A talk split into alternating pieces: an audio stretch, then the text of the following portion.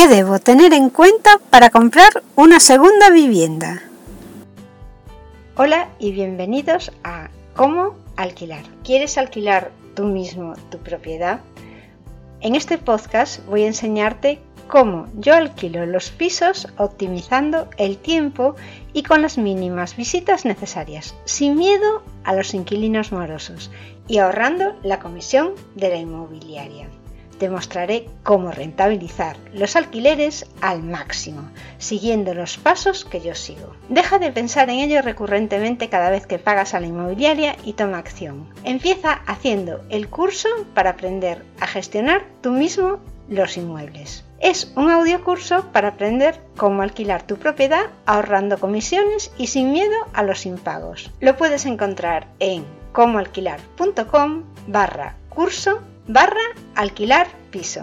He enseñado a alquilar pisos durante más de 25 años a amigos y familiares y ellos ya están generando ingresos pasivos mensualmente. No esperes más, consigue el curso ahora. ¿Sabes por qué todos los alumnos acaban el curso con excelente nota?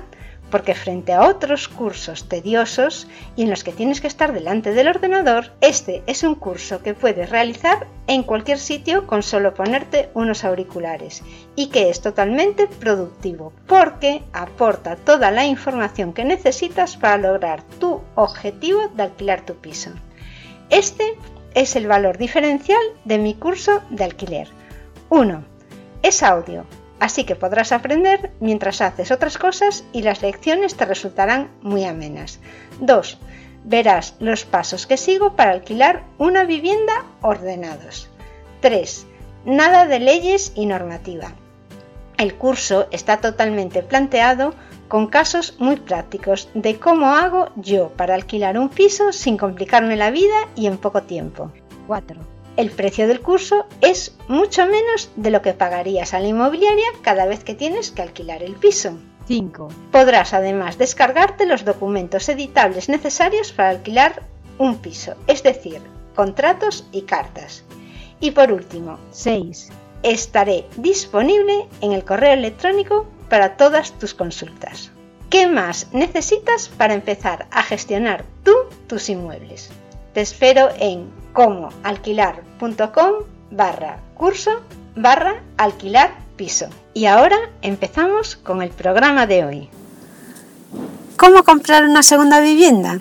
Si estás pensando en adquirir tu segunda vivienda y disfrutar de los beneficios que ofrece, puedes hacerlo mediante un crédito hipotecario, aun cuando te encuentres pagando una primera propiedad mediante financiación. De hecho, si tienes crédito hipotecario vigente, puede ser más factible obtener con la misma entidad financiamiento para la compra de segunda vivienda, siempre que no tengas deudas y hayas mostrado un buen hábito de pago.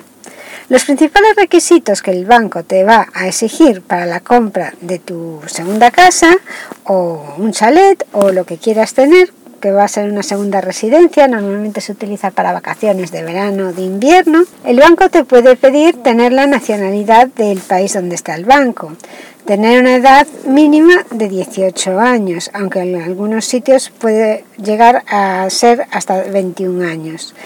Y después también no debe ser mayor de cierta edad. También mirarán tu historial de pago mediante páginas que hay que hablan de la deuda de una persona y tu historial comercial. Vas a tener que tener una antigüedad laboral como mínimo de un año, por ejemplo, es una de las cosas que le sirven de referente y también posiblemente tengas que mostrar las declaraciones de la renta del último periodo o del periodo anterior, ya que el año 2020 fue un poco atípico. Hay una relación entre el dividendo mensual y el ingreso familiar que no va a ser un límite. Es decir, que tú puede que ganas, ganes mucho dinero, pero si en la casa sois muchos y solo hay un ingreso, puede perjudicarte. La banca recomienda a los clientes hipotecarios que la cuota mensual que vaya a pagar por ese crédito no supere el 25% del ingreso líquido mensual hay algunos bancos que no, se rigen por esta norma, pero puede ser una de las cosas habituales. Ahora vamos a ver lo más importante, que es cómo vas a tener que comprar esa segunda vivienda, ya que debes de tener una cantidad acumulada para hacer la primera entrega de reserva o el porcentaje que no te cubre el banco de la hipoteca. Hay una información de la Asociación de Bancos, hicieron un informe que reúne a varias entidades financieras que suele ser que dicen que exigen un 20% del valor de la propiedad que debes entregar tú en efectivo y después ellos te financian el 80% restante. Considera que al tramitar el crédito para tu segunda vivienda es posible que algunas entidades te vayan a exigir documentos adicionales como puede ser el estado civil, el domicilio actual y claro, tú si tienes ganas de comprar un piso y que te den un crédito vas a aportar toda esta información y no te vas a ofender. Por un lado, es cierto, ellos te están dejando mucho dinero sin apenas conocerte de nada. Además, una vez realizada la tasación de la propiedad, que también vas aquí, por lo menos en España, que pagar la tasación de la propiedad, te van a pedir otros requisitos relacionados con el inmueble y deberás conseguir esta documentación para finalmente conseguir el crédito. Si bien el país se encuentra en un escenario de incertidumbre en estos momentos, los expertos consideran que pronto se van a ver nuevas ofertas de mercado para la segunda vivienda. Durante el confinamiento, que mucha gente tuvo que estar en su piso sin salir durante mucho tiempo, la gente se concienció de esas ganas que tiene de tener un poco de libertad en tu casa habitual. Por ello han aumentado la, venta de viviendas de fin de semana que suelen tener normalmente un poco de aire libre, de zona de jardín.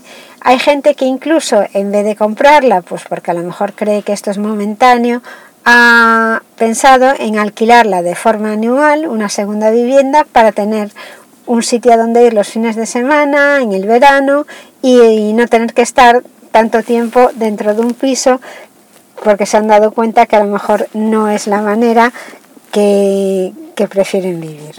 Lo importante cuando vas a comprar un piso o una segunda vivienda o una casa es que pienses para qué la necesitas y qué esperas de ella. Yo lo apuntaría antes todo en un papel. Ahora os voy a hablar de la casa que vendo yo con mi familia. Es una casa familiar y es un chalet en, en Yo sé que el público objetivo para este chalet no es todo el mundo. Está claro que tiene que ser alguien que se ajuste a la zona en donde está ubicado, que es la zona de Laxe, en la Costa da Morte, es en el noroeste de España, y que normalmente este chalet le puede interesar a alguien que viva pues en Santiago, en La Coruña, en ciudades que están alrededor y que además no están muy lejos, por ejemplo, que estén a una hora, como puede ser Santiago y La Coruña. Además, pienso que una persona de Vigo pues va a preferir coger una casa en la zona de Pontevedra que le va a quedar más cerca que en La Coruña. La temperatura en Pontevedra puede que sea mejor, pero también es cierto que los precios, tanto para ir a restaurantes, hacer la compra y todo, en la zona de La Coruña, de la costa, es más barata que en, que en Pontevedra. Y hasta aquí el programa de hoy. Recuerda que tú también puedes alquilar tus propiedades sin riesgo de impago. Solo tienes que hacer el audiocurso para aprender de forma práctica a alquilar sin intermediarios. Te llevará solo unas pocas horas y lo podrás aplicar para siempre. Como alquilar.com barra curso. Consigue el curso valorado en 92 euros gratis contratando para la gestión de tus alquileres Zazume, la mejor inmobiliaria online que gestionará tus propiedades sin que tengas que salir de casa. Visita comoalquilar.com barra Zazume para ver todo lo que te ofrece. Recuerda que esta oferta de 100 euros más el regalo del curso es hasta fin de promoción.